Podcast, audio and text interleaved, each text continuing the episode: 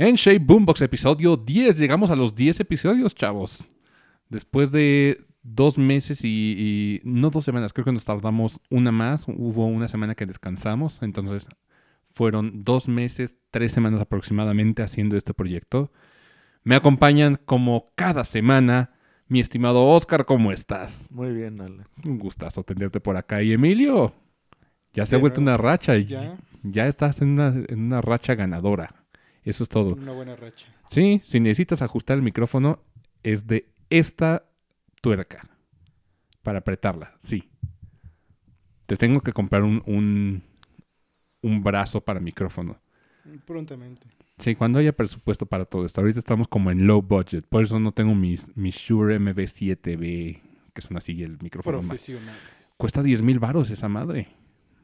Un día ten- habrá para, para tres, uno para cada uno y hasta para cinco, Po- así como- poco a poco. Tendríamos que cambiar la consola. Probablemente. Ahorita tenemos una consola de cuatro canales y una interfase de, de dos. Pero funciona. Ah, funciona muy bien. Muy bien. Ah, Y aparte de todo, no he hecho la inversión del mundo. Lo curioso es que yo empecé esto porque tenía mi estudio en casa. Entonces, eventualmente ya no tuve mi estudio en casa y, y me quedé con las cosas de grabación. Entonces, como dije, yo sé grabar, puedo hacer esto. Y aparte puedo hacerlo sonar machín. Y pues ya. Así nació Un pequeño. un pequeño breviario cultural. Estuve jugando Assassin's Creed 4 durante las últimas dos semanas. Porque dije, me quiero meter a Assassin's Creed y ver qué pedo. O sea, porque yo nunca había tocado así nada la franquicia. Creo que jugué uno de Nintendo 10 y eso pirateado con mi, mi R4.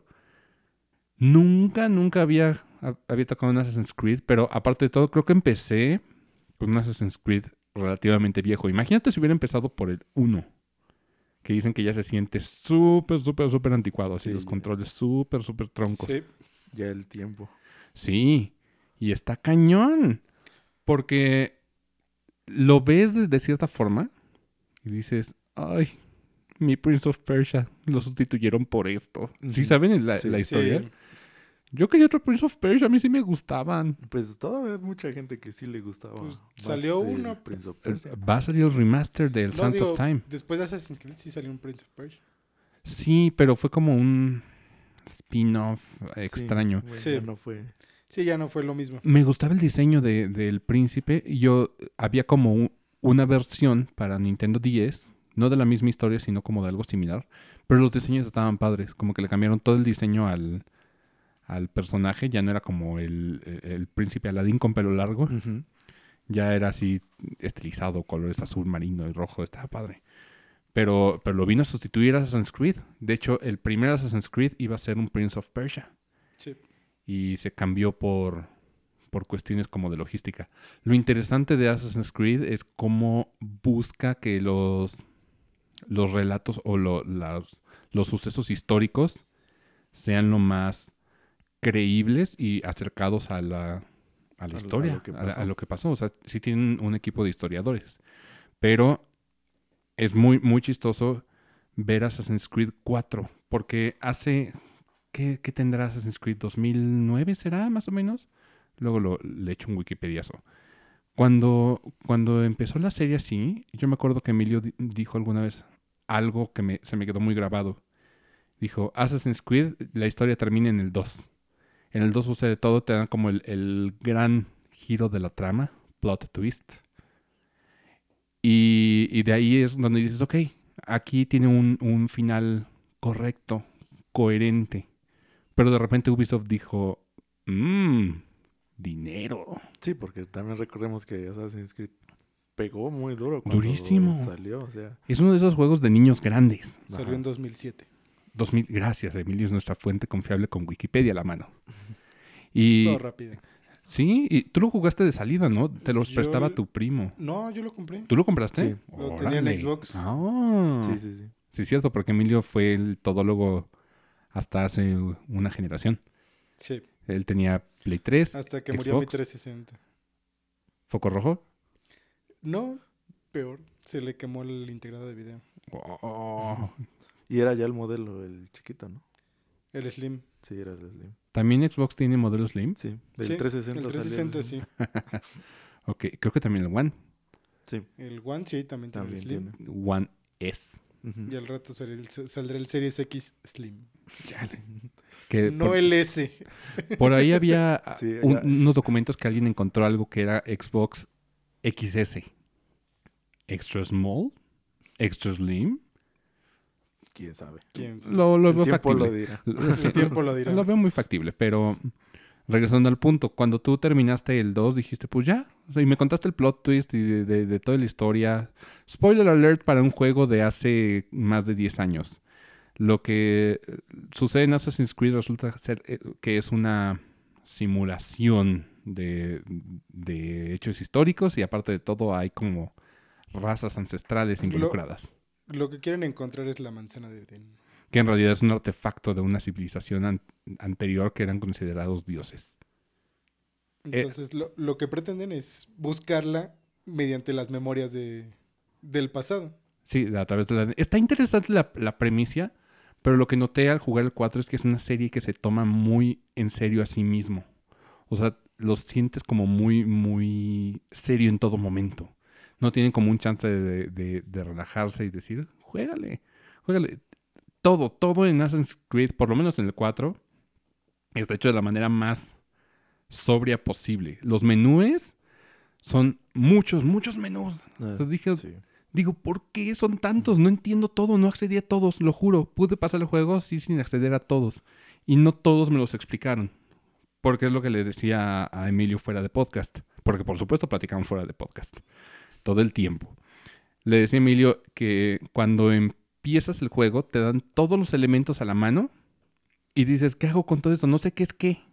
Vas pasando la historia y te van, te van explicando qué es cada cosa, pero hasta entonces tú ya estás como abrumado de... Y hay muchos menús. Tú aprietas Start o el, el equivalente en Switch que es más. Te aparece un menú complejísimo, o sea, un menú así de varias opciones que no entiendes qué chingados es cada una de esas cosas y eso está mal. Tendrían que, si quieres hacer un- una interfase de usuario tan compleja, tendrías que explicarlo poco a poco para que tu usuario entienda, porque. Al menos darse una, un pequeño tiempo de, de que te obliguen como a usar un, este, ese menú o esas cosas. pero o lo simplificas. Sí, o sea, pues, si ya los tienes, pues la opción es esa, que se tomen un pequeño momento como para decirte, bueno, esto se usa así y pues te obligan como a usarlo. Eh, pero ya lo mejor obviamente es simplificarlos. Y esto lo veo como, por ejemplo, en persona. En persona, la interfaz de usuario es muy simple. Sí. Muy, muy Sí, simple. sí, es Ujú. súper sencillo. Lo más simple. Y eso es lo, lo relevante por lo que lo, cate- te- lo categorizaban como el juego o el RPG del año o el mejor RPG de, de todos los tiempos hasta ese año que salió. No sé cuál, cuál le habrá quitado el trono si es que alguna vez alguno lo ha hecho. RPG convencional, no acción, no así, puro, puro RPG. Entonces, bueno, regresando a Assassin's Creed, me llamó mucho la atención ver ya un 4, y eh, yo sé que no solamente hay 4, sino que empezaron a volverse anuales. Porque Emilio Pero dijo, Le quitaron el número. sí, le quitaron el Sí. número. A partir del 4 le quitaron el número. Pero, Emilio, tú, tú dijiste es que aquí, aquí se debe de haber acabado. ¿Por En el 2. En el 2. Se acabó porque encontraron lo que querían, que era la manzana. Y ya. Pero de repente... Entonces, realmente ahí era el final. y se echaron una maroma para seguirlo. Y me, me llamó mucho la atención ese tema porque dices, se han echado un Assassin's Creed casi ininterrumpido por año. O sea, como Marvel antes echaba dos películas. Y es de admirarse de, de cierta forma como Ubisoft logra chutarse un juego de esa serie por año. Pero también llega un punto donde te atascas y dices, uy, guácala. Siempre tenemos un Assassin's Creed como tenemos un FIFA. Sí. Entonces, para nosotros los gamers, para los que no son gamers, eh, Assassin's Creed llegó a ser un, un objeto de burla para nosotros. Decíamos que era el, el FIFA de Ubisoft. Sí, y más cuando empezaron a flaquear en otros aspectos, como decíamos, en el Unity que salió lleno de bugs. Las caras no cargaban. O sea, fue un ejemplo de... Por eso le hacían burla a Bugisoft. Porque fue cuando se popularizó mucho que sus juegos sí salían cada año, pero ¿a qué precio? Y sí. En- puedes entender que, que, que Ubisoft saque uno cada año, porque aparte de, de todo, Ubisoft es una compañía enorme. Sí. O sea, bestialmente grande. Tiene desarrolladores en todo el mundo. Antes no tenemos una desarrolladora de Ubisoft acá, nomás porque somos México. Porque tienen en Quebec, en Montreal, en Francia, Estados Unidos, la central, en Suiza. Y todos están haciendo un Assassin's Creed en este momento, te lo aseguro. No lo dudaría. Entonces, por eso puede salir uno cada año, pero el problema es ese estándar de calidad. O sea, no porque McDonald's te pueda hacer 10.000 hamburguesas en, en una hora, quiere decir que las 10.000 hamburguesas sean deliciosas, ¿sabes? Entonces, yo he visto cuánto, cuánto tarda una hamburguesa en salir, hablando de hamburguesas, creo que tengo hambre. Quizá. Pero una hamburguesa preparada, la carne, freírla y todo eso. Por, lo- en Burger King me tardan mucho. No lo puedo llamar comida tan rápida porque tarda un poquito más en Burger King. Hablemos, esto es una analogía fuera de mi hambre. Eh, y decidí hacer el tema de hoy sobre franquicias sobreexplotadas. Juegos que tenemos hasta para rellenar- rellenarnos el cogote. Y hay varios, varios ejemplos de todas las compañías. Creo que todas las compañías Todos, ah. tienen un puerquito así. Sí, O sea, realmente por lo que menos dicen mayoría. que ha pecado de eso, pues sí, sí, ah, sí está. Sobre todo en 2000, de 2009 a 2015 por lo menos, o 2017, pone tú, fue como una, una época de sobreexplotar franquicias y así malsanamente. Si algo te, te dio dinero, lo explotas, le sacas remakes, remasters, HDs, lo que quieras y sacas uno a cada rato. Pocas son las, las series que, eh, que no han pecado en ese sentido, populares. O que se arriesgan a sacar nuevas, porque también es eso el otro. Aquí viene. Hacerle cambios Sí. drásticos. Es que esa es la contraparte. Sí. Ya todo está tan establecido y hay cosas que dices, a fuerzas les van a dar dinero. Assassin's Creed, por supuesto que te va a dar dinero. Sí, porque ya está el nombre, o sea, ya es un nombre seguro. O sea, con el simple nombre dices, ah, ya, ya Es lo un buen conoces, juego. ya la gente sabe qué es. Sí, claro, y no te arriesgas a hacer una nueva IP o a sacar o a revivir una, una IP. IP, para los que nos, nos escuchen, es Intellectual Property, propiedad intelectual. O sea, franquicias de, de juegos, para los que no están agarrando el, el pedo. Entonces, ¿por qué no revivir estas franquicias muertas? Lo que, lo que a ti te llamaba la atención, Oscar, el Beyond Good and Evil, que decidió revivir Ubisoft. Y esto es raro, que Ubisoft reviva franquicias. Sí, es que es, ese es uno de esos juegos que los fans, o sea, lo quieren, o sea, les encanta Beyond Good and Evil. Eh, y siempre ha estado ahí como presente de que siempre quieren más, quieren más. Cuando anunció la primera vez que iba a haber una secuela, que al final ya no es secuela, Ah, no. eh, según yo va a ser precuela, Órale. lo que van a sacar. Pero bueno, antes lo manejaban como un Beyond Good and Evil 2. Eh, eso fue años desde el primer anuncio, años. Y después de eso lo cancelaron o no sé qué problemas hubo. Y desapareció del radar. Dato curioso, el creador de Beyond Good and Evil es el mismo creador que, que Rayman, que hoy en día ya está retirado del mundo de los videojuegos. Lo último que dijo fue, ahí les dejo a, a mis chavos, Sí. ellos ya saben qué hacer. Y Sí, vámonos, se fue. Y sí, por eso ese es un proyecto que hasta ahorita todavía seguimos esperando a ver qué va a hacer, qué va a pasar. Es- Pero sí es, Sí, y esperemos no sea un cyberpunk, sí. porque pues sí, Esperemos, no sé. Los fans lo esperan. Y hay otro ejemplo igual de Ubisoft. ¿Cómo nos gusta a- a- agarrar a Ubisoft? Pero tienen ese, ese detalle. Ubisoft es de esas empresas que les encanta explotar sus franquicias. Y es que ha pasado como por todo Ubisoft también. Sí. Y no digo que sea una mala empresa. Tiene, tiene juegos muy buenos. sí. juegos. Estúpidamente buenos. O sea, y dices, es, oh, es- es- es buena calidad. Y cuando saca una nueva IP, hace cosas muy bonitas. Child of Light está muy bonito. Sí. Lo que hizo con Immortals Phoenix Rising es esos- de esos juegos que pasaron debajo del agua solamente porque salió Valhalla al mismo tiempo. Sí. Sí, lo, lo sacaron el... Se puso Como una semana de diferencia o pero dos días. aún así, o sea, la gente Pero que sí, no... te vas a lo seguro, la, la gente que, que es fan y dice, es Assassin's Creed y te vas a ir por Assassin's Sí, Creed. Hasta mismo Ubisoft. O Sí. sea, obviamente le hizo mucho más marketing a Assassin's Creed, obviamente. Sí, que a Phoenix a Rising. Phoenix Rising. Para los que no, no saben qué es Phoenix Rising, para mí es el equivalente a Breath of the Wild en multiplataforma. Es como ese intento de acercarse a ese mundo abierto con mecánicas de estamina para escalar y con posibilidades de ir a donde tus ojos alcancen. Y resolver puzzles como pues más Sí. o menos te da la libertad de hacerlo. Sí. juego. Como puedas hacerlos. Y está muy bien hecho, está muy bien logrado, se ve, se ve precioso. En el Series X se ve muy bien y, yo me, divertí bestialmente. Aparte todo es mitología griega, que es divertidísima. Hay muchos, muchos gags, muchos chistes que, que se, se hacen ahí, sobre todo si, si conoces un poquito de la, de la historia o de la mitología griega.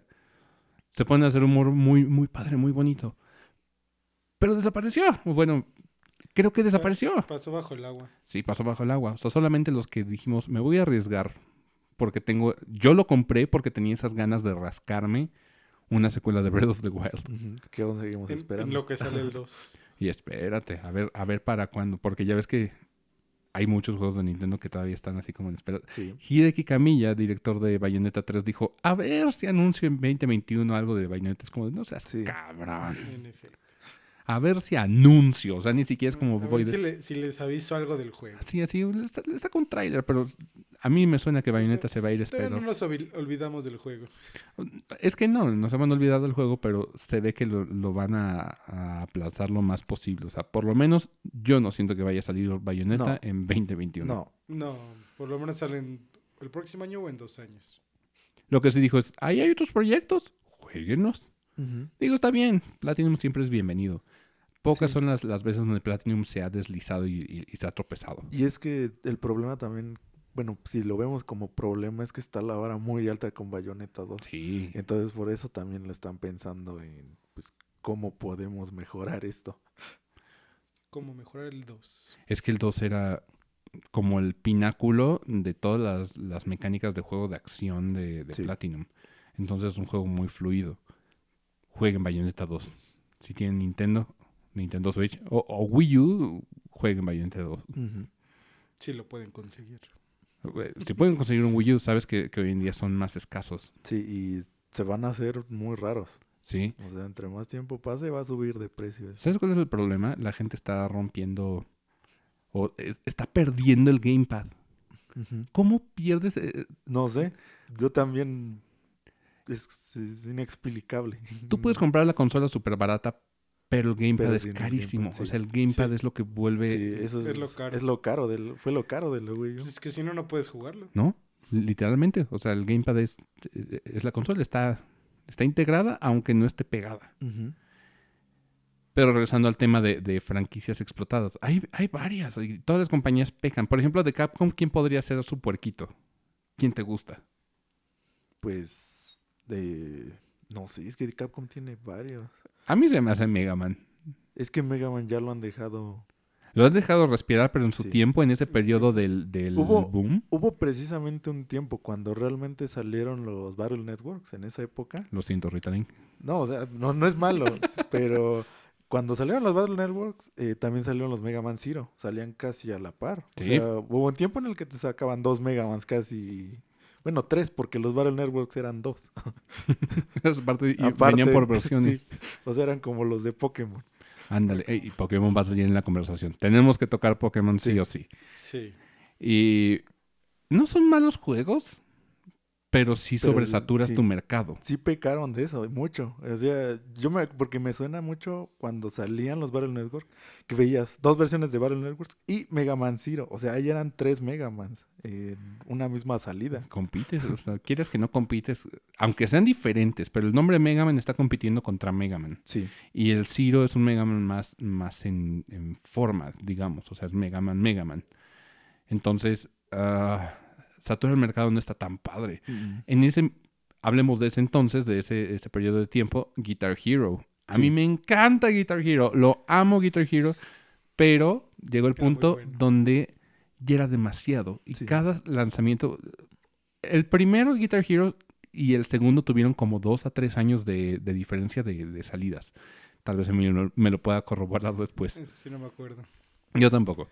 El 3 Yo- también. Yo, Yo conocí Guitar Hero hasta el 3. también. El 3 fue, fue como el mero mero. A mí me encanta el 3. Ujú. Y después del 3 empezó como una fiebre de este tipo de juegos. Sí. ¿Por qué? Aquí empezó a salir Rock Band. Y cada uno de estos juegos Fue tenía como la edición de cierta banda. Había Rock Band, The Beatles. Había Rock Band, Green Day. No me acuerdo si, si hay otro de artista de Rock Band, pero Guitar Hero tenía Aerosmith, tenía Metallica, tenía... Ay, me, suena que me está faltando alguien de, de Guitar Hero, pero... Pero empe- bueno, sí, el e- punto el es ese. punto es, em, llegó un punto que, que- que Activision sacaba cerca de tres Guitar Heroes por año. Y a eso con periféricos y todo. Y de repente se empezaron a volver como más codiciosos. Dijeron, vamos a sacarles un nuevo periférico. Sí. Tras. Retrocompatible, sí, o sea, vas a poder jugar con él los, los Guitar Hero anteriores. Pero no puedes jugar sin este periférico, por ejemplo. Ujú. Después eso, eso se lo reprocharon y creo que lo arregló. No estoy seguro. Les, les mentiría.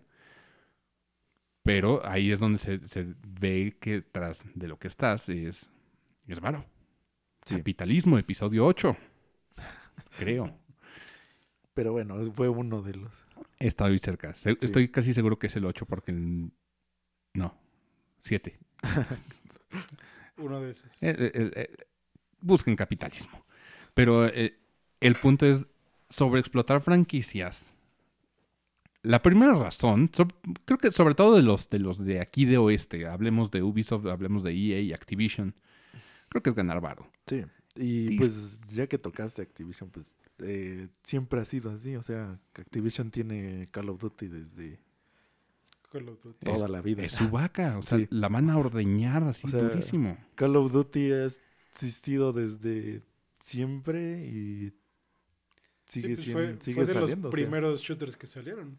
Ujú. Mm, Bueno, de, bueno, de ese estilo, o sea que de eran estilo. como pues enfocado mucho a guerra, mucho ese estándar, por así decir, de Porque antes existía Medal of Honor. Sí, o sea, antes había más, pues tenemos también Perfect Dark, tenemos el Ah, pero, 007 bueno, el, y- pero estilo De Guerra guerra. Mundial. Sí, o sea, por eso es lo que digo, ese estándar ya de, pues, de esta temática tipo Sí, de guerra. guerra. Que de repente se ha vuelto muy extraño. Call of Duty te ha ido a lugares muy, muy raros. ¿Te acuerdas de Call of Duty donde vas al espacio y, Sí. caminas sobre las paredes? Y... Ha pasado por todo, o sea, Mucho. Activision con Call of Duty ha experimentado de todo. Ojo, a mí me encanta lo que han hecho con zombies. Sí. O sea, todo lo que, el detallito que le han metido a, a zombies de, de Call of Duty eh, es espectacular. Pero en, en general el juego base a mí se me hace como... no, no sé cómo seguir el paso a Call of Duty. No creo Mm. poder entrar a Call of Duty orgánicamente. No, es que es muy, no sé, o sea, tiene sí su, su estilo. Sí. Y hay gente que le encanta. O sea, Sí. eh, hay gente que Sí. compra cada Call of Duty de cada año. No. Y, y es lo que digo, o sea, hasta ahorita sigue vigente. Y lo único que pues realmente ha querido es adaptarse. Por ejemplo, ahorita tenemos el Warzone, que es el ¿Qué es eso? Battle Royale ¿En de serio? Call of Duty. Call of Duty tiene su Sí. Battle Royale. Y este y pues también tenemos su parte de celular. o sea que y el último, último creo que es Cold War, el Call of Duty. el que. Cold War fue el último que salió. Que es- ese sí lo he visto anunciado últimamente y tiene también zombies. Y sí, tiene zombies. Y por eso salieron a la par. O sea, con Cold War salió su parte Battle Royale. Entonces, sí ha también intentado como... O sea, cada que sale algo nuevo, eh, sí quiere buscar a ver cómo se puede integrar. El asunto Sí. de, de Call of Duty es que creo... es- todo lo que hablo aquí es como suposición, porque no juego Call of Duty. Pero creo que ya está fuera o está en un punto de no retorno. O sea, creo Sí. que Call of Duty no puede hacer lo que, por ejemplo, Assassin's Creed. Assassin's Creed lo que dijo es, ¿saben qué? Sí, saturamos el mercado. Ya están todos hartos del Assassin's Creed como lo conocemos. ¿Qué fue lo que hizo? Se esperó un añito, porque eran ya anuales los Assassin's Creed. Se esperó un añito sin sacar Assassin's Creed y desarrollaron Origins. Sí. Valhalla. No, Or- Origins es- viene, viene mucho a- atrás. No, pero eh, no. Ok, ok, ok. No, pero busca atrás. eh, Es que estamos viendo la página de Wikipedia. Busca atrás cuándo salió Origins y cuándo salió el pasado de, de Origins. Origins fue como el, Ajá. el cambio del estilo de Assassin's Creed. Es como el de vuelta al- a la mesa. Replantear un Ah, poquito bueno, sí. cosas. Ajá. Sí, sí, sí. Es que es lo que te decía, que yo, yo me acuerdo que una temporada, era lo que les comentaba, que hasta yo dije, no hay Assassin's Creed, ¿qué pasó? Eso fue.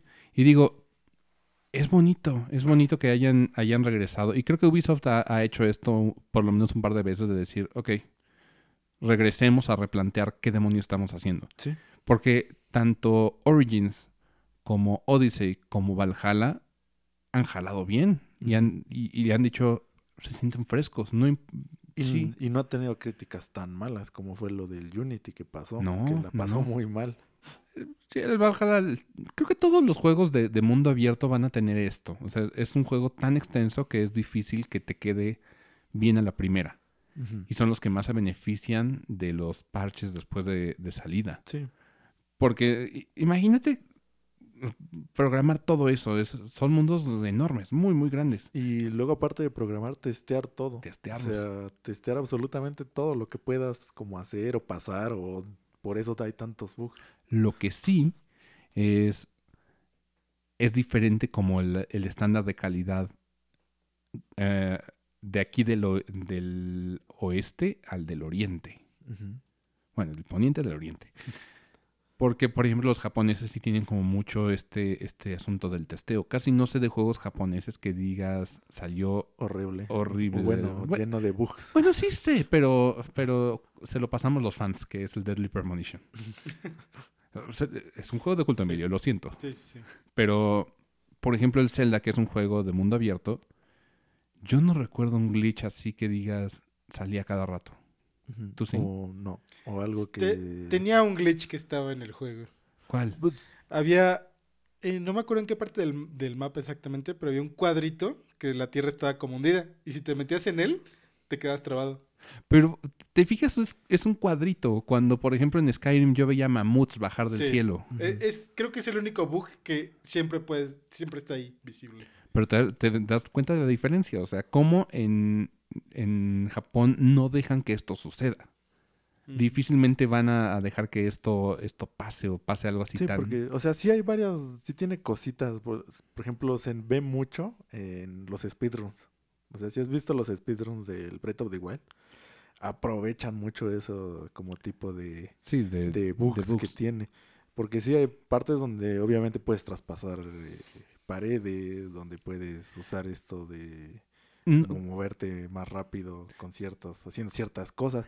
Yo creo que sería noticia el juego, cuando salga un juego que sea perfecto. O sea, que Sí. digas, no tiene un solo glitch, ni un solo bug. ¿Te imaginas? Es muy difícil lograr eso. Sí. Es- ustedes que, Pero, que estudian o saben. sea, la diferencia es que no son bugs que rompen el juego o que Sí. sean así como muy que digas esto me va a afectar en cierta manera o ya o no que te, deja saquen de la inmers- te saquen de la inmersión del juego, Ajá. simplemente. O sea, porque quieras que no, por más chistoso que sea, ver bajar a un mamut del cielo en Skyrim te saca de la, de Pues la sí. fricción del juego. Pues es lo que pasa en Cyber, porque llueven coches, por ejemplo. ¿Llueven coches? Sí. Entonces. por eso, pues son ejemplos como que dices, no, no vas a ver caballos en celda volando, así que te llueven No, caballos. no van a llover caballos. o, o no sé, cosas así. Pero eh, lo que les decía es, es difícil programar un juego así. Entonces, regresemos a Assassin's Creed. Qué bonito que replantearon el eh, hacia dónde iba la, la franquicia. Y lo hicieron, por ejemplo, con Rayman. Sí, también. Rayman cambió el, el enfoque de, que tenía del primero al, al que fue el Origins. El, el- se puede decir que el primero nuevo. El, El primero nuevo, es sí. el Origins. Sí. Hay, hay varios Origins en, Sí. en Ubisoft. Me acabo de dar cuenta. Sí. Assassin's Creed Origins. Origins. Rayman Origins. Y son justamente juegos que son parteaguas y son un replanteamiento de la franquicia. Qué chistoso. Creo que es por eso. Creo que hasta mismo. Ubisoft lo ha de saber. Qué padre. O sea, Qué lo ha de ser a propósito. Sí, pero por ejemplo, lo que les decía, creo que Call of Duty está en un punto de no retorno porque ¿qué le haces a un juego de ese estilo? Y es que ya no le puede mover realmente tanto porque los otros campos los tiene, por ejemplo, Battlefield. Eh, ¿En qué sentido? Battlefield es más como de tropas, o sea, es más de que capturas puntos como pero en unidad, o sea, varias. Y, o sea, eso es muy diferente a lo que se juega en Call of Duty, que es más como de una experiencia de uno. Individual. Ajá. Entonces, este, ahí es, es completamente diferente. Esa es una, como se puede decir, una vertiente que hace que se note mucho la diferencia. Y es que, ¿qué, qué le podrías meter de nuevo a un Call of Duty fuera de un, de un gimmick? O sea, ya fuera de una pequeña mecánica así de, ahora te voy a dar un, jet, un jetpack. ¿Qué le metes? O sea, es- ¿Qué? es- precisamente es eso, o sea, ya no se puede, solo son cambio de mapas. eh, Historia. Y ni la historia, porque muchas veces la gente ya ni lo juega por Sí, la no, ya no. historia. Es muy raro que, que alguien juegue un Call of Duty por historia. Los zombies nada más los- es lo que juegas por historia. Y eso porque lo tienes que deducir o, o encontrar. Y hasta eso casi lo juegan más por el co-op, que es como el atractivo de, Es el atractivo de los zombies y el cooperativo. zombies. Lo que decías el otro día, de que casi nadie hace experiencias cooperativas. Que se me hace muy raro. Bueno, muy peculiar, no raro, sino peculiar, porque todos le apuestan a este online y todo esto. Pero experiencias cooperativas ¿Sabes? son muy limitadas. Pero experiencias cooperativas en un juego, digamos, grande, triple A. Sí. Porque experiencias cooperativas hay varias, pero son como juegos de, de fiesta. Sí, o sea, son. Pues los, hay varios indies, por ejemplo. que- Overcooked, por ejemplo. Ajá. Entonces, sí tienen eso, pero ya como una campaña, un tipo Borderlands. De- o sea, un juego que te ofrece, pues, un- una cantidad considerable de contenido, pues, porque precisamente puedes pasar la historia cooperativo. Ujú. Hay pocos. eh, Hay pocos. Son pocos que te ofrecen esa experiencia. A mí siempre me ha gustado más cooperar que competir. Sí, Sí.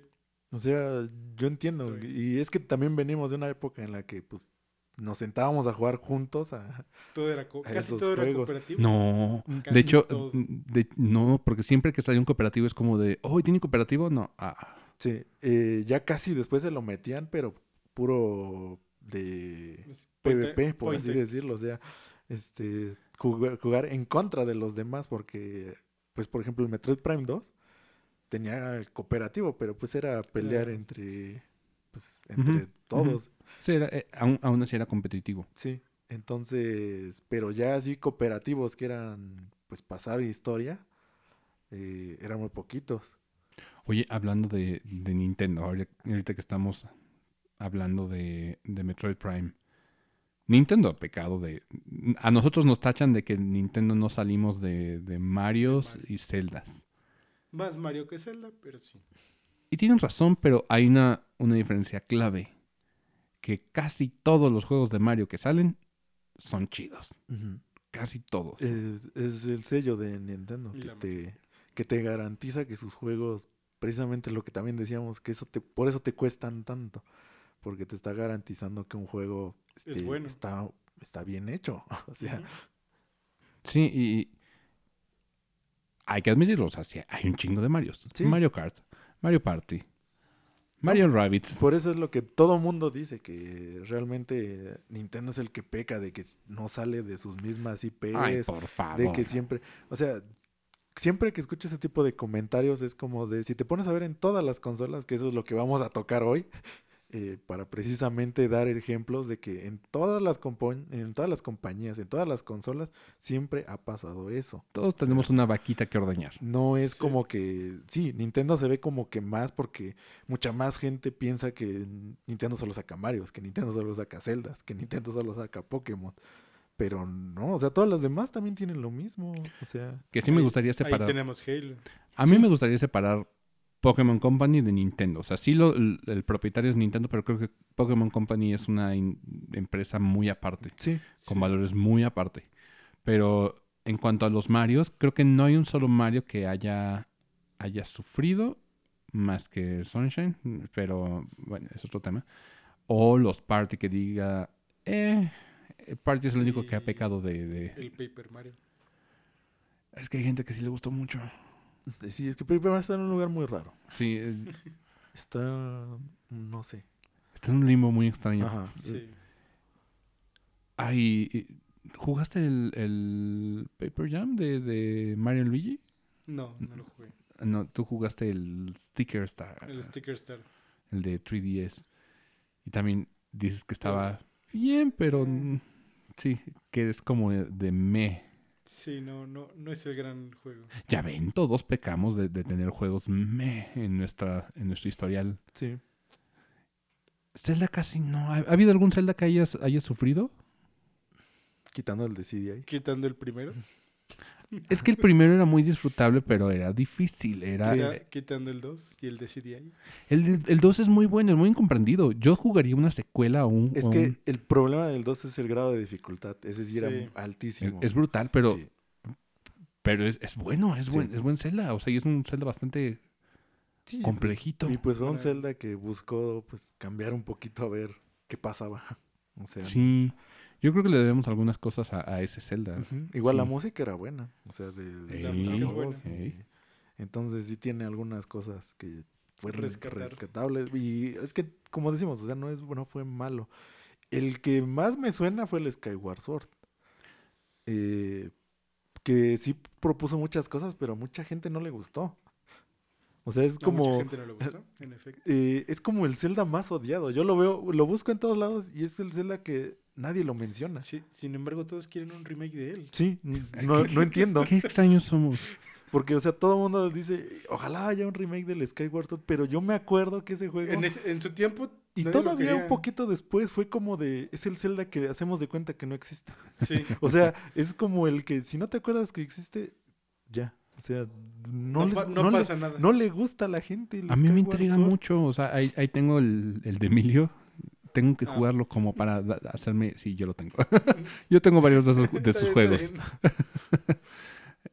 Y a mí me intriga mucho el, el, El por el qué. por qué. O sea, porque hay yo, gente... yo hay- siento Ajá. más que le pasó como al Wind Waker. Porque el Wind Waker también fue muy odiado cuando salió. Sí. Pero es que venía después de un...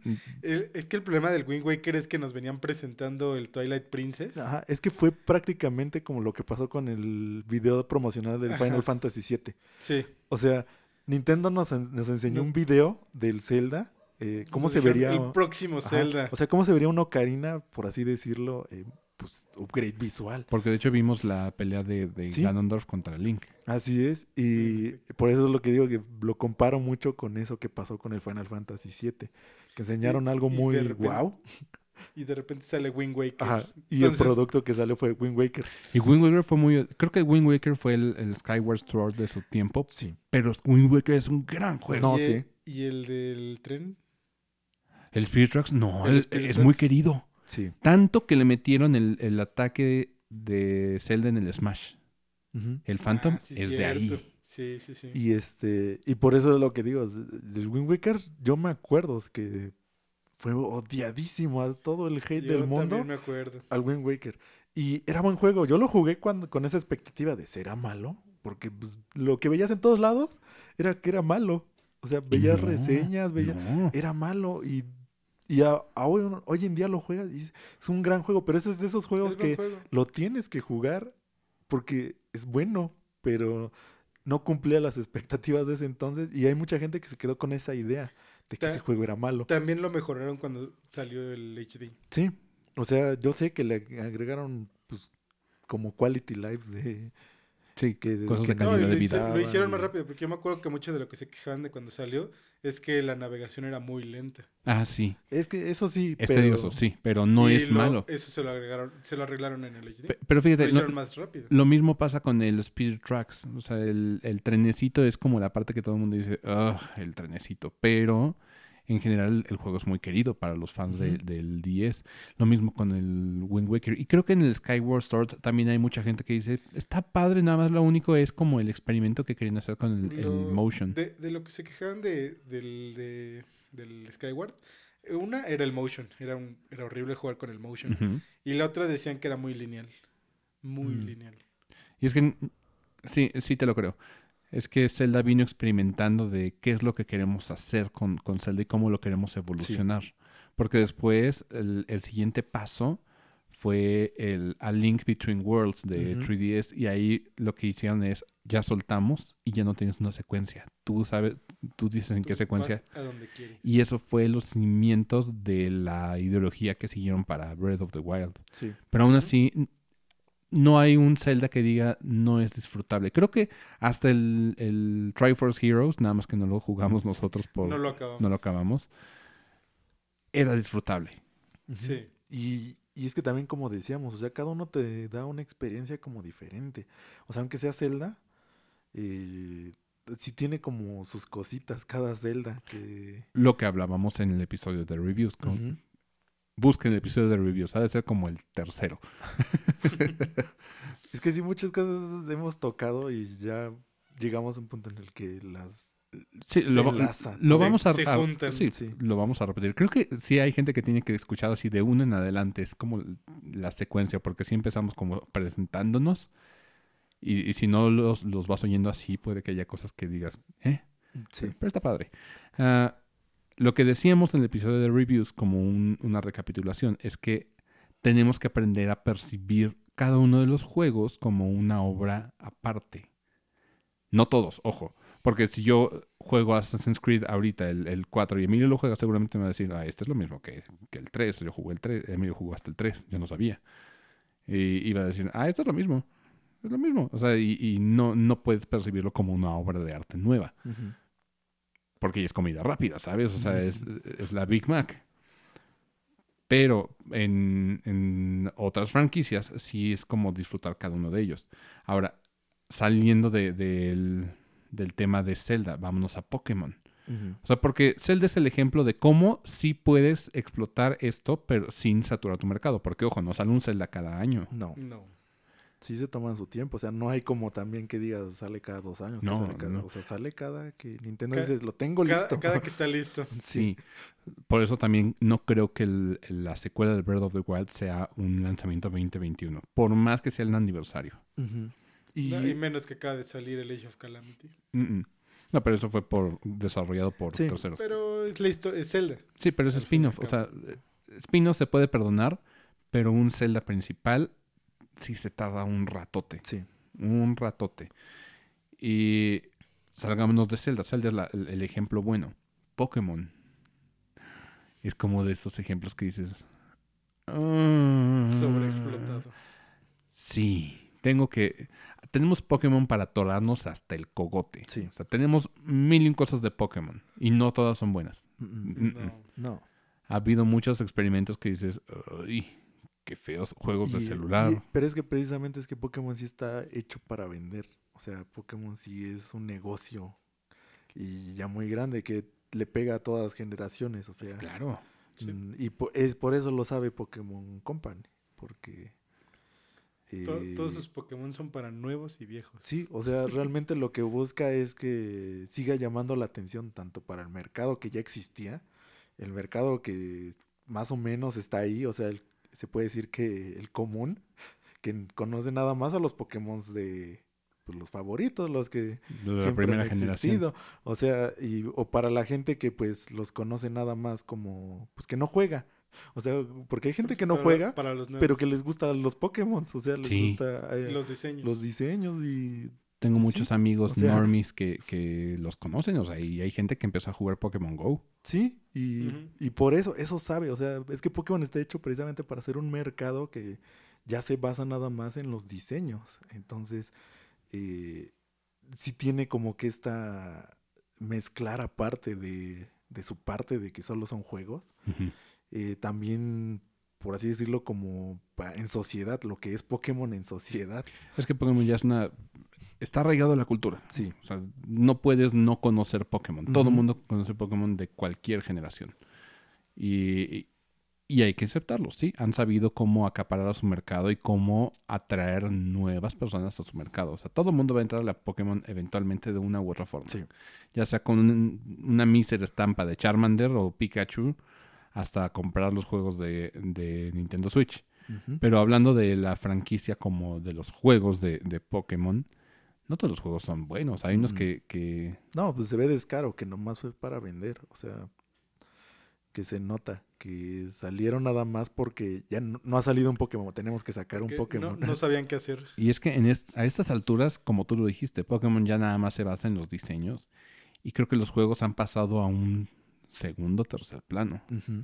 Porque, por ejemplo, la calidad de juego que pudo haber sido un, un Pokémon Sword and Shield desarrollado en forma, con todos los recursos que tienen, creo que n- si nos podemos a comparar, no es la calidad que esperarías de una compañía multimillonaria como Mm. lo es Pokémon Company, Sword and Shield. O sea, estoy de acuerdo, no son, no son el peor Pokémon del mundo, pero Pudieron Pu- ser Pudo mejores. ser mejor. tienes todos los recursos del mundo, Sí. güey. O sea, y, y el tiempo, o sea, porque Sí, o sea, ya tiene todas las facilidades, o sea, ya tienes el público, ya no te le, le arriesgas a le gustará o no les gusta. No, ya sabes, Sabes ya sabes lo que te funcionó, porque ya Sí. tienes un antecedente de juegos que dices, esto es- fue muy bueno. Esto, o sea, los fans y toda la crítica se le señala en cada juego qué hizo bien, qué cosas están bien hechas, qué cosas funcionaron, qué cosas se agradó, te agradó verlas. pero hay cosas de Pokémon que dices están muy anticuadas ya. Sí, Y también Pokémon es un juego que tiene mucho para, para poder regresar a la mesa, como lo hizo Assassin's Creed o Rayman y- o Zelda mismo, y decir cómo podemos replantear Pokémon para que sea esta experiencia nueva como juego. Pero la realidad es que a Pokémon Company no le interesa. Es, es lo que ves que cuando hablábamos precisamente de esta, de la última entrega, eh, por ejemplo, en historia no te atrapa nada. O sea, no, la historia es muy simple, es muy... Sí. No, Mm, mm. o sea, no. Simplemente no. O sea, hay Pokémon que tienen muy buena historia. Hay Pokémon que tienen un buen desarrollo de personajes, que te hacen, pues, quererlos, que te hacen saber, querer saber más de ellos. eh, del mundo en sí, o sea, te atrapa tanto así. En Sword and Shield no, se sentía como que sí, tenía más potencial, pero quizá le tuvo miedo también a que la historia fuera como que muy adulta. Y es Entonces por eso la rebajaron. la última historia buena de Pokémon que salió así en forma donde dices, esta es una gran historia, fue Black and White. Eso, esos juegos son un RPG, o sea, en forma, un JRPG en todas las de la ley. O sea, la, la historia es buena, las motivaciones son buenas, personajes muy buenos, Pokémon están interesantes. Intentaron incluso empezar de cero, porque en Black and White dijeron, no vas a empezar con ningún Pokémon conocido, no hay ningún Pokémon del- de las generaciones anteriores, te los tienes que, que chutar, por lo menos hasta que consigues todo el postgame, te los tienes que chutar con los Pokémon que, que están ahí. Sí, lo de la región. Lo de la región. Y eh, eso era una idea excelente. Pues sí. O sea, no, y se arriesgaron un chorro y son, son Pokémon muy odiados por la gente porque no podías tener a Pikachu. pero son Pokémon muy amados por los fans de los RPGs. Sí. Y hay un- una fanbase de, de Pokémon Black and White, entre ellos yo. Y sí, por eso es lo que te digo, que hay cosas que como que no le quiere arriesgar precisamente porque no sabe cómo va a funcionar o... Creo que es más, más bien miedo a fracasar o al backlash que, Sí. que le pueda Sí. llegar. Tiene miedo al éxito. Sí, o sea, porque un- la ideología que tenían en Black and White era correcta. Sí, y por eso es lo que te digo, o sea, tienen cosas que sí se les, que se les reconoce, que han hecho bastante bien las cosas. Eh, pero en Sword and Shield no, no se vio. Es que esto ya viene desde antes, o sea, esto viene desde X y Y, Desde Sí. X y Y, donde muy ya. X y Y descaradamente fue, les vamos a dar fanservice. Vas a empezar con tu Pokémon inicial de la región y te vamos a regalar uno de la primera. Y ahí- desde ahí dices, Sí. estos me quieren comprar con esto. Luego, ¿qué fue lo que hicieron con, con Sol y Luna? Las formas de, de Alola, que son Pokémon de la primera generación. Sí. Sí, pues ese fue su atractivo fue que llamó a la gente. las formas de, de Galar en general, que son Ujú. Pokémon de la primera generación. Bueno, en las de Galar sí tiene como mezcladito. ¿Así? Sí. ¿Cuál tienes de, de- de otra generación? Esta, esta cosa... fue- Zigzagoon. Hay varios. Sí, sí. O sea, ahí sí agarraron como que ya más mezcladito. Sí, pero te fijas, es como ese, ese tirarle a, a- a la nostalgia. Sí, por eso es lo que te digo, que es como que ahí sí Pokémon es ha agarrado como de mucho. Porque igual el último DLC lo que más llamó la atención fueron los pájaros. Sí. O sea, fue como de wow, Que- es otra copia forma de de, los primeros. Sí. Y fue como el gran llamativo en un principio. Eh, entonces sí, sí tiene, pero es por lo mismo, porque como que quiere conservar este gusto por la gente que viene desde el principio hasta los nuevos. Entonces, eh, como te decía, está muy difícil lo que tiene que hacer Pokémon para... Para reinventarse. Sí, Más bien- porque es, es como tú dices, o sea, le tiene miedo a que o tanto las generaciones nuevas no les guste o las generaciones que vienen siguiéndolo desde atrás no les guste y entonces va a haber un quiebre muy notorio. Ahora, tenemos mil y un spin-offs de, de Pokémon. Sí, Muchísimos. de todo. Tenemos hasta un juego para cepillarse los dientes con Pokémon. Y dices, ¿por? Y es que, no, de nuevo, o sea, es, es una compañía tan multimediática que yo creo que para mí Pokémon es como el Kiss de los videojuegos. Kiss, la banda Kiss, Sí, no sobrevive de, de discos ni de presentaciones, sobrevive de la mercancía que venden de. Kiss. La mercancía de Kiss es carísima. sí. Y de eso viven. Y Pokémon igual, yo creo que de- ganan millones Sí. más que de No, los sí. juegos de pura De mercancía. Sí. hasta Swarovski ha sacado joyería de Pokémon. Hay anillos de compromiso de, con forma de Pikachu. es, es insólito. Sí, sí, los vi. Pero entonces ya Pokémon es eso, es esta compañía más, más de, de souvenirs que de juegos. Porque en sí tampoco los spin-offs son, son lo mejor del mundo. No. Incluso el Pokémon Snap que, que está anunciado se me Qué hace más un producto de la nostalgia porque Sí. todos los fans lo estábamos pidiendo. Sí, y pues precisamente ese producto, por ejemplo, es de alguien que lo jugó en el 64. Ahorita, ¿quién se acuerda, por ejemplo, generaciones nuevas de un Pokémon Snap? No, Que nadie. ni sí, siquiera existía. Ajá, o sea, hay quienes ni siquiera saben que ya existía uno. Oscar, hay- Pa- para ellos su Pokémon Snap es el Pokémon Go con la cámara. Es que desde, desde ese punto, o sea, quién sabe cómo lo vayan a abordar, va a estar interesante Sí. por ese lado, porque el- las generaciones de ahorita no, no se acuerdan que se, más bien no saben que se sacan, se sacaban fotos de rollos, se revelaban Sí, los rollos de fotografías. No, ¿Te acuerdas? eh, Ese- Eso, eso te lo puedo creer porque ya no se usa. Y era de las mecánicas de Pokémon, Ajá. te ibas a revelar tu rollo. Sí. Y ahora, ¿qué, qué, qué onda? Va a estar, va a estar- Ahora, ahora se guardan en la memoria. Eh, ahora, que no se llene tu memoria. Ti- Tienes que borrar fotos. Problemas de primer mundo. Sí, cañón. Una vez escuché a alguien así con un problema de primer mundo que era como de, ay, me choca porque no puedo... Era, era un gadget que, que compró que dijo, no me gusta este gadget. Ya me acordé, era una base de cargador de, de controles de Xbox Ah, y su problema era que se tenían que cargar así, digamos, parados. Así, Y, y- y- y su problema era que no podía cargarlos con su teclado integrado. Ese era su problema en su review. Y dices, no mames, el problema de primer mundo. O sea, el teclado. o sea, no, no, no. O sea, No, no, no- no le quiere quiere. quitarle el teclado. o hay gente que, que dice, ay, está horrible porque pues, el, el internet no me llega aquí a- a- al baño. Y es como, "Güey, no, no, ¿para qué quieres internet en el baño? O sea, esos son problemas de gringos, esas son gringadas. sí.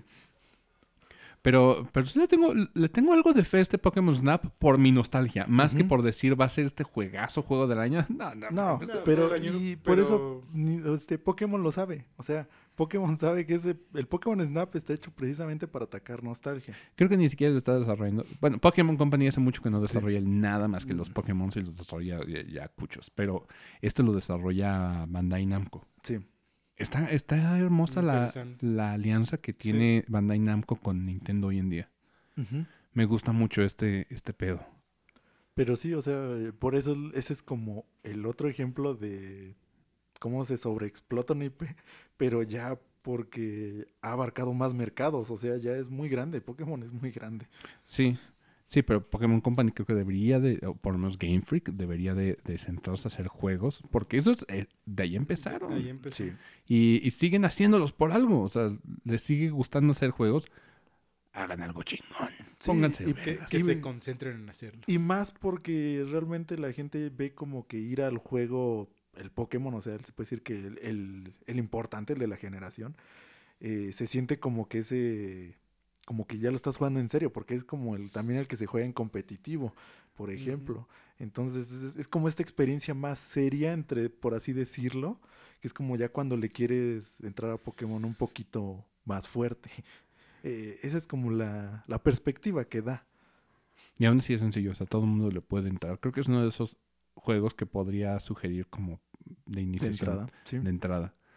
Ya hablaremos de eso. Lo estamos preparando, lo juramos. Es que es más difícil de lo que parece. Ay, sí. Necesitamos conejillos de indias. ¿Qué otra franquicia se te hace así súper explotada, así mal pedo explotada? Pues eh, Emilio dijo Los de una, deportes. eh, bueno, es que No, los, sí. FIFA es, eh, es imposible que nadie lo sepa. O sea, No lo admiten, no lo admiten. lo admiten, Nunca lo van a admitir que están comprando el mismo juego. No. Pero Nada más le cambian el número. O sea, ese es como sería muy, pues, muy fácil de mencionarlo. o sea, no. Pero Emilio dijo uno, que es el Halo, por ejemplo, en Microsoft. No lo sé. Y ahorita se tomó su tiempo de Se, se descanso. tomó su tiempo, pero recién salió, lo, lo sobreexplotaron. Y más cuando salió el 2. O sea, Sí. después de que salió el 2, salió el Reach, salió el, 3, tres- el 3 o salió el ODST. Eh, y no me acuerdo cuál otro. Creo que ya nada más, pero igual, ¿cuántos vamos? Y nomás fue como Eh, de fue como en un año, pasar del dos. 2 al 3. Hmm. O sea, también tuvo su tiempo. Eh, El asunto es que de Halo no he escuchado quejas. Sí, tú. ¿Sí tuvo? Cuando, cuando recién fue, o sea, cuando pasó eso, es que el problema de esto es que tenías que como estar al tanto de, de Xbox, por así decirlo. Sí. Porque era muy Xbox. O sea, esto es muy Xbox. Tenías que estar como pues adentro de... Y los tengo pendientes, o sea, tengo que jugar todo eso. Y... Pero precisamente en ese momento de tiempo cuando se saturó tanto de Halo, fue cuando Microsoft dijo, ay no, como que... Mejor Eh, le doy un tiempo. Sí, pero igual salió el 4, por ejemplo, después. Y la gente no le gusta el 4. O sea, el 4... A la Que gente... el- está lo, como- lo padre de Halo es que podías jugar multiplayer la campaña. Sí. Y eso se lo quitaron en el 4. Y es lo que digo. Ah. Este, sí, y precisamente, o sea, sí es eso. Porque a mucha gente le gustaba pasar la campaña en Ojo. cooperativo. Mm, cooperativo. Ojo, después de, del 3, Halo dejó las manos de Bungie Sí. para pasar a, a Microsoft directamente. Entonces también eso impactó en la calidad que tenían los, los Halo. Bungie hoy en día que está desarrollando nada más Destiny. Destiny. Destiny 2. Qué cañón, ¿no? O sea, le arrebataron a Bungie.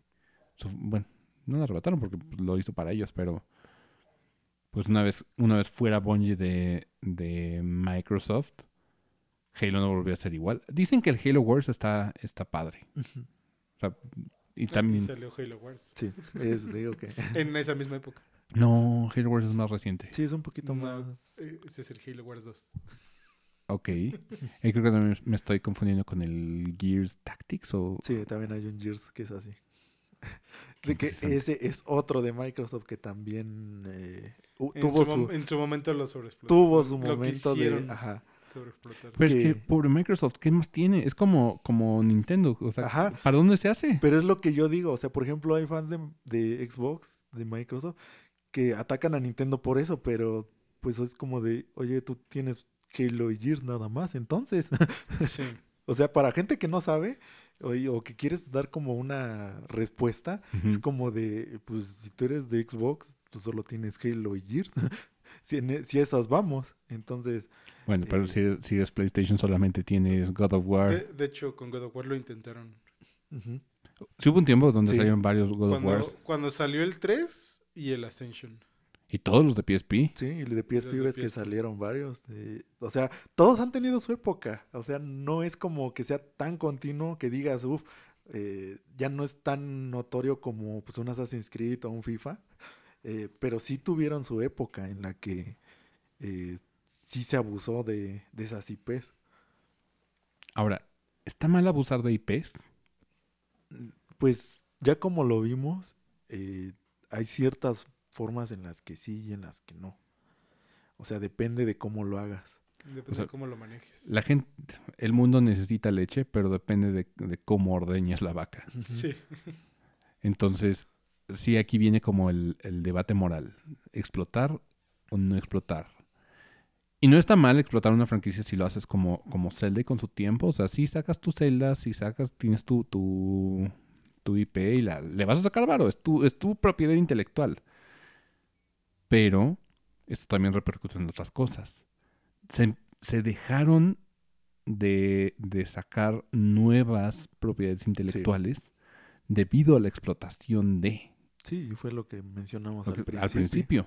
O sea, ¿hace cuánto, por ejemplo, mm, en Nintendo, no veíamos una IP nueva?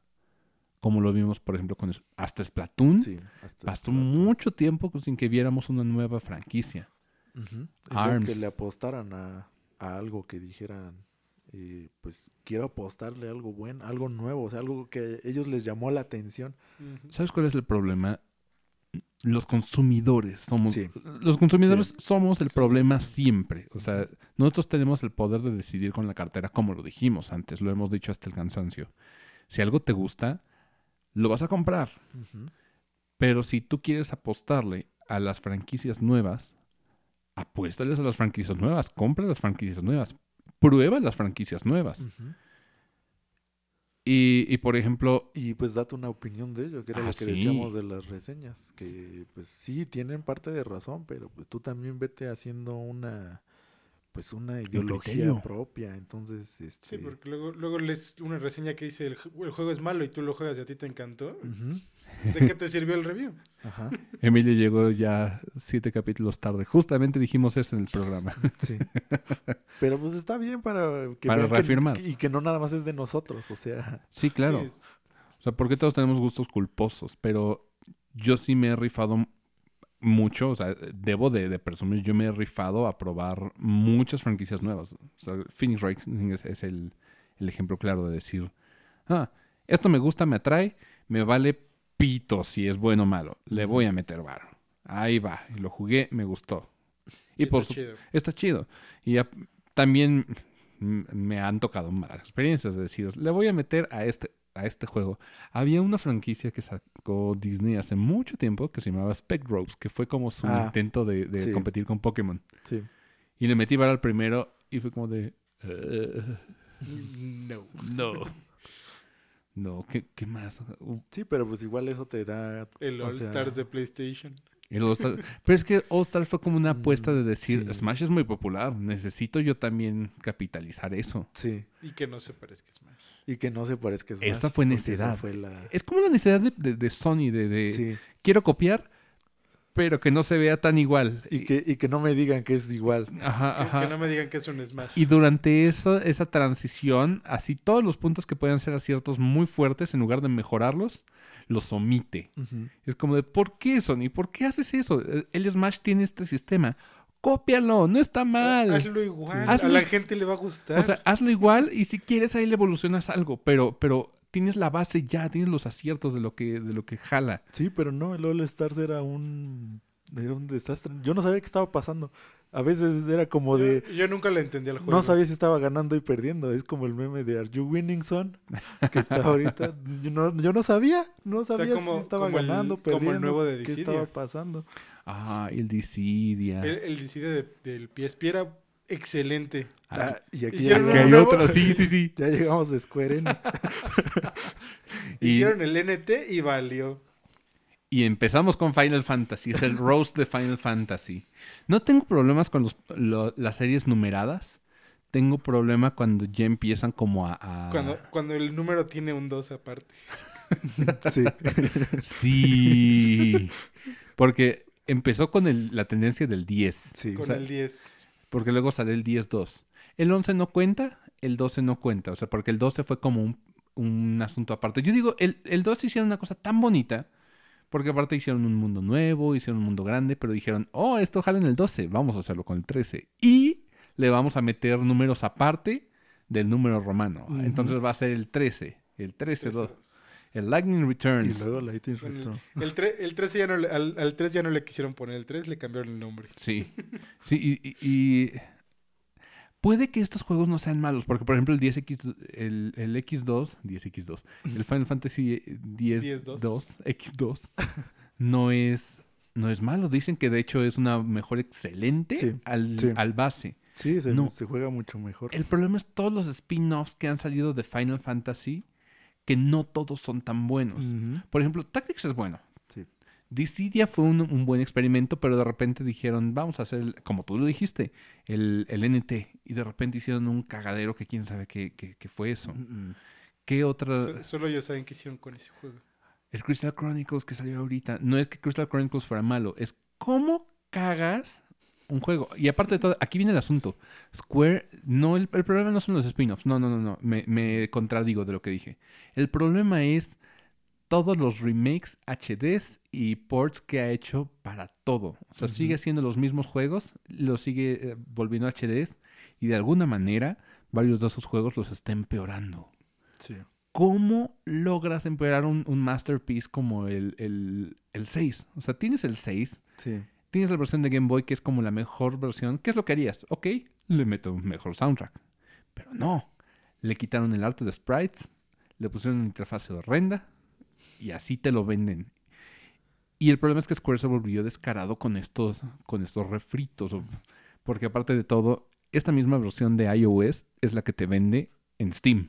Sí. Con la misma interfase pensada para Touch, pero te lo vende en Steam. Ujú. Y no quisieron arreglarle nada. O sea, así salió y así. Y por eso mucha gente dice que no lo compres. en la- Hasta ahí mismo en las reseñas de Steam dice que pues no, no vale la pena. De hecho, es, es un tema bastante extenso el cómo puedes disfrutar Final Fantasy. Vete por las, las versiones, Las originales. entre comillas, porque por ejemplo el 4 tiene mil versiones. El Sí. 4 para mí la, la mejor versión es la de 3D. Sí. O, la, si, quieres, si no quieres la, del 3D, la del PSP, que es como las mejores versiones. Fuera de ahí, no. No, no, no. No está, no está chido en, en otras plataformas. Bueno, no sé. Porque no ha salido el refrito del, del 4 tanto. Porque todo lo han capitalizado con la del 3D. Sí. Pero por ejemplo la del 6. La mejor versión de Final Fantasy 6 es la del Game Boy Advance. Por eso es carísima. Carísima. Yo la vendí con todo y caja en su momento y hoy en día me doy de topes. Es me que sí. imagino. Mm, Y por eso este tema de Final Fantasy sí también es como que... eh, Pero es, es diferente, o sea, porque ellos no Sí. están sacando y, y sobresaturando el mercado de nuevos juegos, Sí, sino no, no lo están utilizando juegos Ajá. que ya tenían antes, pero al intentar moverles, los están empeorando. Y eso es lo, lo chistoso. Porque puedes sacarle mil y un spin-offs y, y Square tiene como un, un, un sello de calidad. Hay, hay gente que me va a debatir esto, pero a mí se me hace que tienen un sello de calidad de Square Enix, por lo menos en sus RPGs. Pues sí. Por más que nos gusten o no, o sea, por más que me haya gustado o no el Octopath Traveler y, y no, no lo haya podido terminar, tiene un sello de calidad. Y lo que hizo con su, sus sprites es poca madre. Pero yo intentar jugarlo, intenté jugar el, el 6 de, de iOS. No No puedo. pudiste. Mm. Me, me frustra mucho, me desespera mucho. No solo los controles, sino el arte y, y entre, entre varias cosas. Digo, qué, qué feo les quedó. El Chrono Trigger. El Chrono Trigger lo habían sacado bien. O sea, lo habían sacado con... Es la versión del 10 Ujú. que creen, le sacaron un update, le cambiaron la tipografía, la tipografía ahora es horrenda, el- los controles son, son feos, la interfaz es fea. Es como, ¿cómo te las arreglas Square Enix para un juego tan hermoso? Sí, o sea, un- uno de los mejores juegos. O Sí, sea, de, de la todos historia. los tiempos, sí. ¿Cómo No- te las no arreglas? tiene ni que cambiar nada. Sí, sí, o sea, ya lo tenías ahí, tienes la versión de 10, lo, lo actualizas para que no tenga bugs en los nuevos, en el nuevo iOS. No, lo cagas. ¿Cómo? Sí. O sea, mm, es que no, no tiene sentido lo que hace muchas veces. o sea, no, ¿para qué lo cambias? Lo único que tienes que hacer es que ya no se vea, pues, se puede decir que tan borroso que Sí. por las resoluciones que antes manejaban. O sea, es lo único que le deben hacer, que se vea un poco más limpio y, y ya. ¿Sabes lo irónico? El- hay una versión de Final Fantasy IX en Steam que es muy comprada. ¿Sabes por qué? Porque a la gente le gusta modearlo. Porque los, los fondos originales están, están así, ni siquiera como actualizados, sino que están ripeados, como que le sacaron una Mm, foto al, fondo o- Sí. y ahí está, tomen su foto. Y el mod lo que hizo fue, sí, de alguna manera extraer los, los fondos originales Pero rescalarlo. y rescalarlos y dejarlos nítidos. Hay unos que Sí. incluso pudieron rehacer, creo que a mano, no sé. Pero por esa modificación, ese Final Fantasy IX es muy buscado. Sí, Sí, entonces sí, por eso es lo que digo que o estaría bien siempre y cuando Square Enix demostrara eh, que quiere que sí se vean bien sus juegos o quiere que se siga como preservando eso. Sí, no, no estoy en contra de los HDs, porque también eh, las generaciones pasadas, tanto en... Empezó desde Play 3 toda esta tendencia. Empezaron todos los, los HDs. Ajá. De todo, de todo había de HDs. Y todavía, o sea, hay muchos HDs de todo. O sea, incluso de Assassin's Creed, regresando a Assassin's Sí. Creed. es- sacaron El 3. el 3 HD, 4 HD. Sí, o sea, es, eso sí lo han hecho todo mundo. o sea, Sí, sí, sí, sí, sí. De muchos juegos. Y de, de nuevo, no, es- no está mal, pero si es que realmente lo vas a, lo vas a mejorar. Porque el HD de, de Square no siempre es... No. O Sí, sea, no, no tiene garantía. No. o sea, no es, no te estás diciendo, ah, pues ya se ve más bonito, ya, no, hay veces que sí deja mucho que desear, o sea, al menos, eh, pues que se note que, Oye, bueno, el, mejor remake que tienen a la fecha es el del 7. Pero es Pues que ese es sí, un pero- remake. Ajá. Eh, Es diferente un Sí, port. era un remake a un HD. Es que hablemos de, de la diferencia. Port a un remake. Port es a, a un, h- a un remaster. Creo que son diferentes cosas. Port es literalmente el mismo juego, lo pasas a otra consola, a, a otra plataforma. Sí, sí, eso es. Un HD le, le mejoras las texturas para que no se vea, o lo rescalas para que no se vea, Para, para que sea como las nuevas gráficas. Ajá, para que esté a los nuevos estándares de pantalla. Sí, que de- refresca a 60, o sea, Ándale. esos cambios, todo eso para que se vea más agradable. Ahora, un remake es, haces el juego de cero, de cero, o sea, no dejas Que es precisamente lo que es su nombre, por así decirlo. Sí. O sea, la traducción, Sí. que es Lo rehacer. Lo rehicieron. Sí, entonces el Final Fantasy VII lo rehicieron. No es que tomaran nada del, del Final Fantasy VII original. O sea, ni siquiera la historia es igual. O sea, es similar, pero rehicieron de, de, de cero. Tiene pequeños cambios. Ahora, por ejemplo, hay como ciertas cosas engañosas en cuanto a este tipo de cosas. El, el Secret of Mana, el remake de, de Secret of Mana, no es un remake. Es exactamente el mismo juego, pero está programado exactamente igual. Igual, Sí. igual, igual. Pero en lugar de, de ser sprites, gráficos de Son píxeles, modelos, ¿no? son modelos de 3D. Pero Sí. es el, el mismo juego. O sea, dices, es, es, es chistoso cómo lo hizo. Y aparte de todo, lo hizo, lo hizo mal Square Enix para acabarla de, de fregar. Se siente, se siente tronquito. Sí, por- ese es el miedo de que muchos quieren, por ejemplo, que regrese un Chrono Trigger. Pero Uy, no. mm, Te- viendo, da, da miedo que lo viendo esta tendencia, ajá, viendo esta tendencia de Square, es como de no, mejor déjalo así. Mejor dame el original otra vez. sí. Pues es que Square, de nuevo, puede hacer juegos muy No, bellos, sí. muy padres. Pues es que lo hemos visto, o sea, realmente toda Square la ha pasado por todo. Sí, o sea, Square le ha estado invirtiendo a, a todo. O sea, Nier, por ejemplo, que ahorita que lo retomó, eh, pues es el juego más vendido de Platinum, el Autómata. Órale. O sea, ya es oficialmente hace una semana, creo que tiene, o dos, este, fue el juego más vendido de Platinum. Y pues ahora, precisamente por eso el Replicant les le quiere seguir con esa tendencia. Y este Replicant ya se ve un poco más apegado a este tipo de gustos de arte que tiene Square. Porque si, Sí, más si lo ves, este, todo, o sea, los promocionales y todo lo ves y es, tiene el, sello de Square. O sea, este sí ya se ve- nota que Square dice, ah, eh, sí, sí vale la pena que tenga mi sello. ¿Esto es un remake? Eh, sí, es un Sí. remake. Órale. Porque sí le van a cambiar mecánicas de combate, o sea, no, no va a ser nada igual a, a lo que era Qué eh, padre. cuando El Nier. salió. Sí, la, que- lo que era Nier. Qué padre, qué padre. Entonces, por eso eh, aquí se va a notar eh, ese cambio que a lo mejor puede aprender algo de esto. Ay, Square. Pero creo que esta, estos 2000, le pongo como esta época 2017 en adelante, fue como la, la época del replanteamiento de Sí. los juegos. Sí, de mucho. De, de todos. O sea, Sí. Resident Evil también era un juego que, que empezó a, intentarse explotar mucho. Y ahora ya estamos otra vez en Capcom, que es, Eh, oh, sí, oh, es otra. regresemos a Capcom. Todo mundo va a picar de esto. Todas las compañías grandes. Porque compañías, es una industria, quieren ganar varo. Y Resident Evil empezó a, a volverse cada vez más, más acción, cada vez Más, eh, explosiones. más- Sí, esta película de acción llena de explosiones. Y, Y, Y zombies. sí. pero también hubieron muchos, muchos... ah, spin-offs y, y cuestiones multimedia, o sea, mil películas. Sí. Por, por lo menos tenemos tres películas de Resident Evil. Las películas no cuentan las de, Anderson, action. las live action, no. no. No, hablamos de películas así, Ajá. CGI, Animadas. animadas. completamente. Que por cierto tiene, para quien no sepa, porque hay quienes no saben Sí. que Y- existen. Y fíjate que son buenas las, las y son muy películas. buenas. En efecto. Pero antes empezaron también a hacer como unos, unos cuantos spin-offs. ¿Qué el Revelations? ¿Qué el Revelations 2?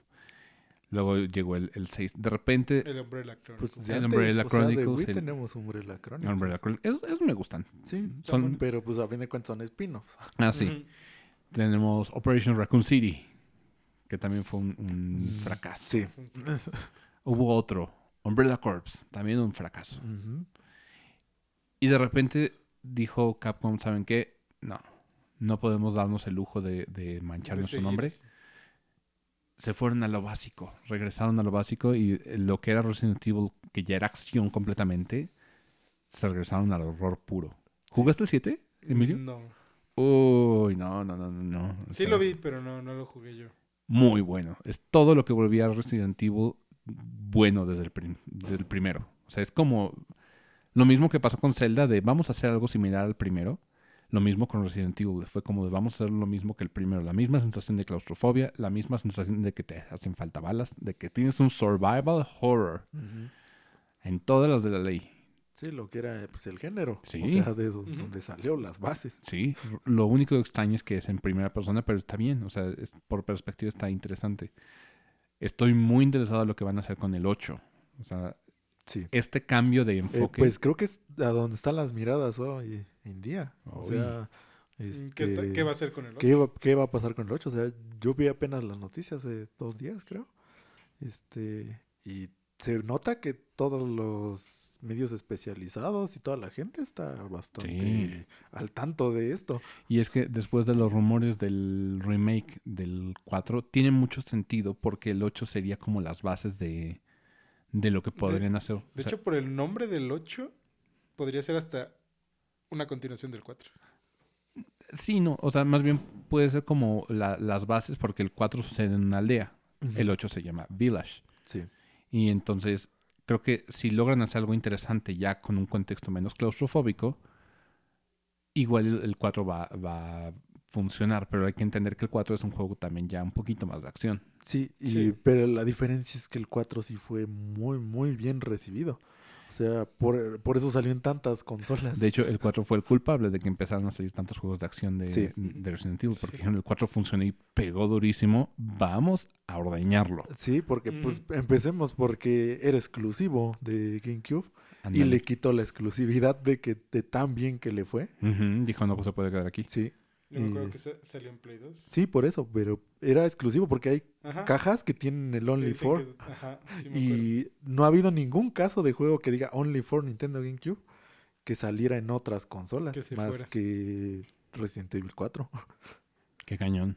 Entonces sí, Sí, y ese fue como parteaguas. Ahora hay que ver. Porque también Capcom, de- después del éxito que tuvo con el 2, dijo, vamos a sacar el 3 y el 3 no está tan... Sí. Y la queja más grande que tienen, o sea, porque yo la vi y no me recuerdo si la mencionamos o la mencionaste, es que es muy corto. Muy.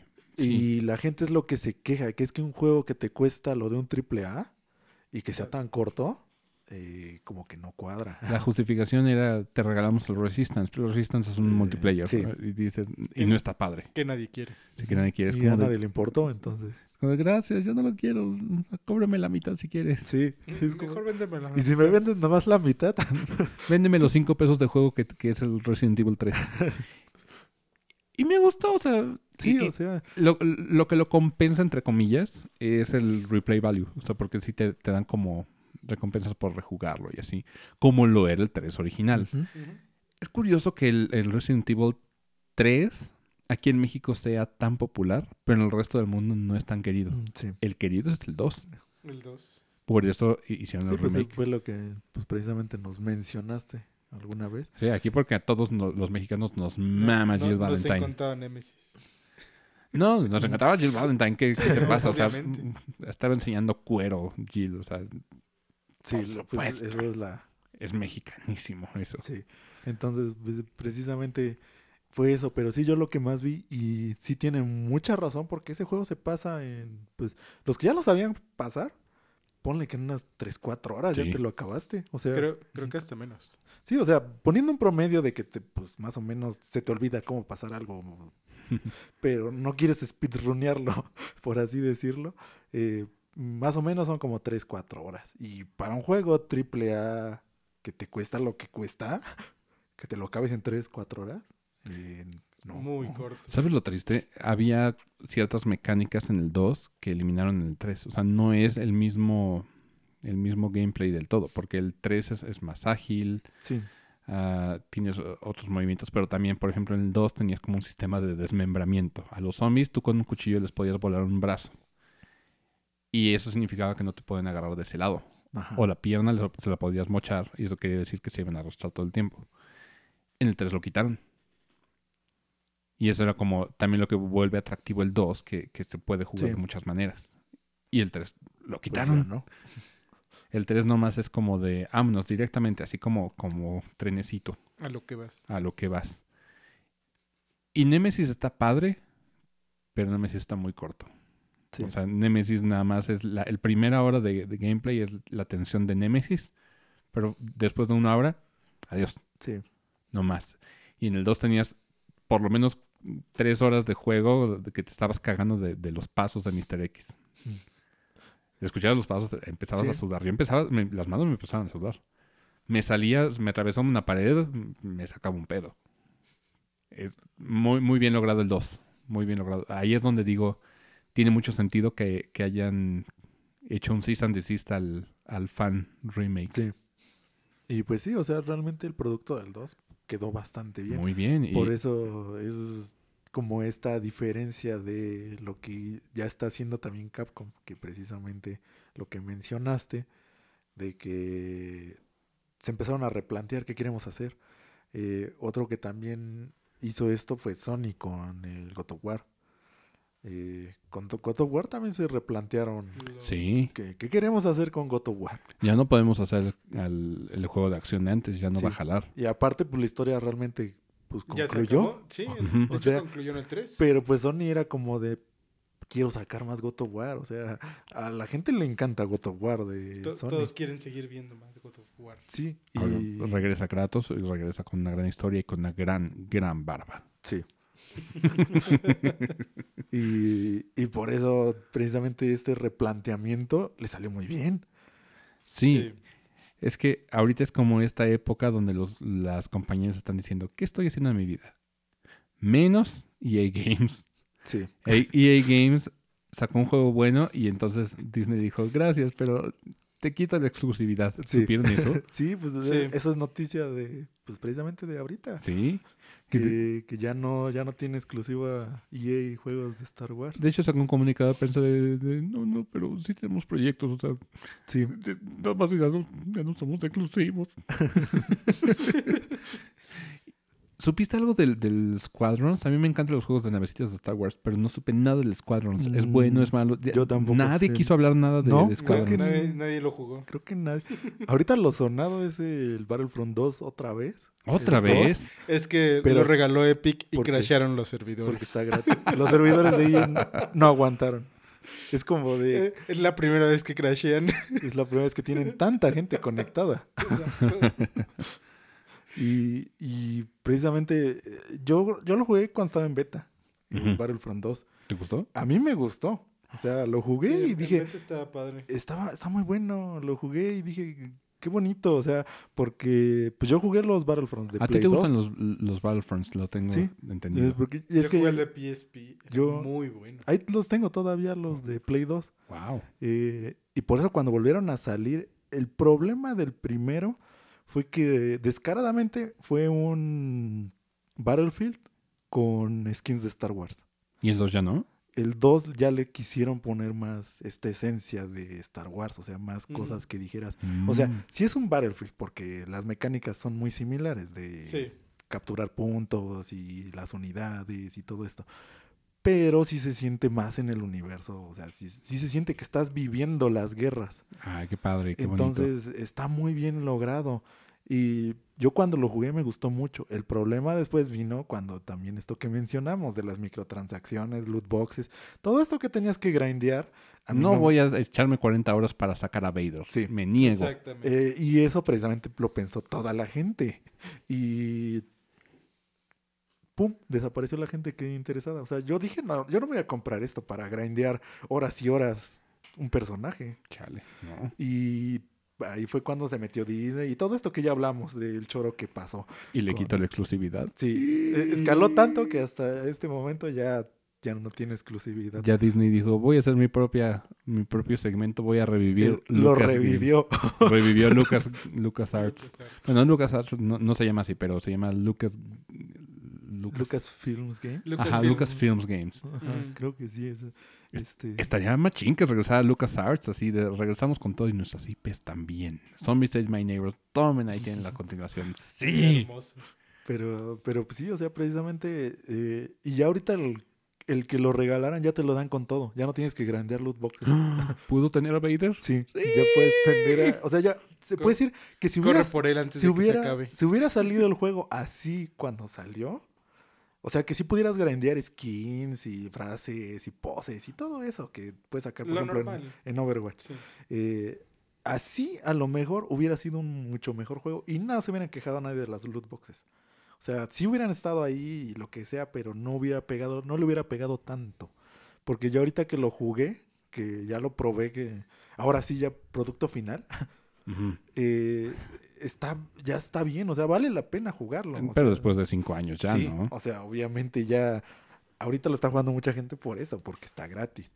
Eh, pero sí, sí es un juego que, pues a fin de cuentas sí valía la pena, pero el problema es que no te daban, pues lo que ahora ya es el producto final. Qué gacho, ¿no? Sí. Porque aparte de todo, EA tiene, tiene a gente. EA es otra, otro ejemplo de sobreexplotación, pero no solamente de juegos, de compañías y de Sí, políticas y de, de o todo. sea, Y EA sí es como Voldemort de los videojuegos. O sea, el que no debe de ser nombrado. Pero jugué el, el Fallen Order y dices, gran juego. Muy buen juego. Y como tú me dices, el, el Battlefront, dices, gran juego. Ahora tengo dudas con el Squadrons. ¿Qué? ¿Está, ¿Está bueno? ¿No está bueno? ¿Nadie dice nada? Pues yo siento que a lo mejor sí, pues ahí estará bien porque de lo último que llegué a escuchar más o menos es que mejoraron, o bueno, lo que yo siento es que han de haber mejorado estas mecánicas que ya había en el Battlefront 2. Porque en el Battlefront 2 también ya podías usar las naves, en Órale. combate, eh, había, ah, tenía sus secciones en las que era puro combate entre naves. Entonces supongo yo que esa experiencia la quisieron nada más pulir. Entonces, eh, en el Battlefront 2 mm, estaban más o menos las naves, porque sí estaba, sí se notaba que como que les faltaba un poquito de mejora. Pero en este a lo mejor y arreglaron todas esas cosas, Me voy a poner a investigar. Ya, ya les diré qué onda. porque sí, es- ese fue un juego que salió y ahí está, pero no. Creo que todavía regalan el demo en con el Game Pass Ultimate. Voy a checar ahorita, ahorita veo y qué onda. Porque sí, e- ese juego sí, Sí, no, no. yo tampoco No, lo... pasó bajo el agua. Sí. Vi el trailer, el trailer es fantástico. Si no lo han visto, véanlo. Váyanse a YouTube, busquen el trailer y dicen, oh, está bien Sí, de, hecho, increíble. de hecho, el juego se veía bueno, pero no... No supimos nada, ni siquiera supe No. cuando salió. No, Sí. no, yo ¿No? tampoco. No, Pues que- simplemente. No sabía que ya había salido. La prensa hundió a EA, así todo lo que Sí. tiene que ver con Star Wars. Qué, qué cabrón. Y ahorita ya solo la retomaron, que ahora ya va a salir uno- un mundo abierto de Star Wars que ya no es de EA.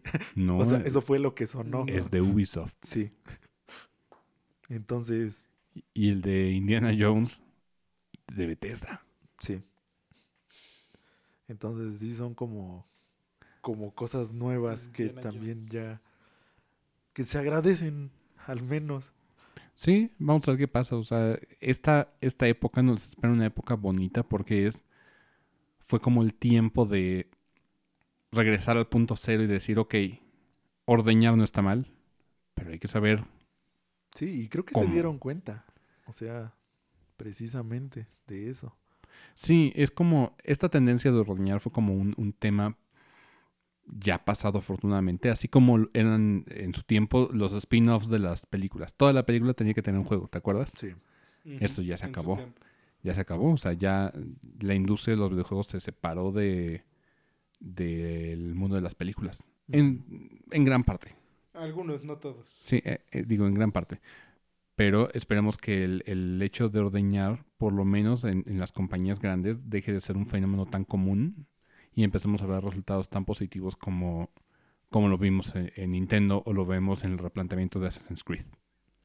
Entonces, bueno, en resumen, ordeñar es bueno o malo. ¿Ustedes qué opinan? Eso fue todo por hoy. Nos vemos en la próxima emisión de N-Shape Boombox. Hasta la próxima.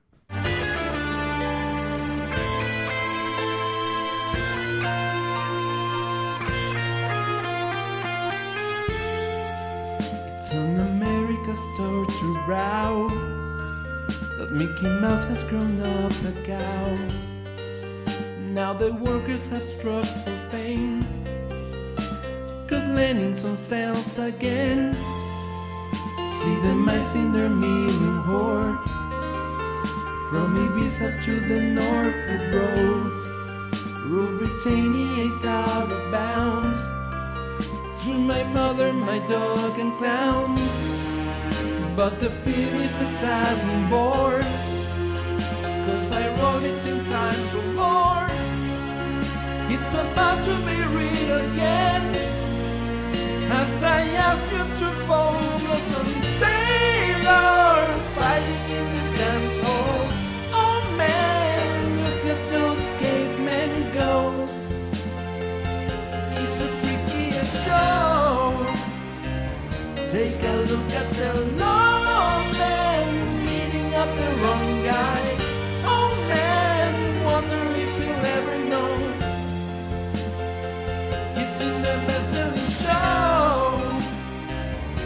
their life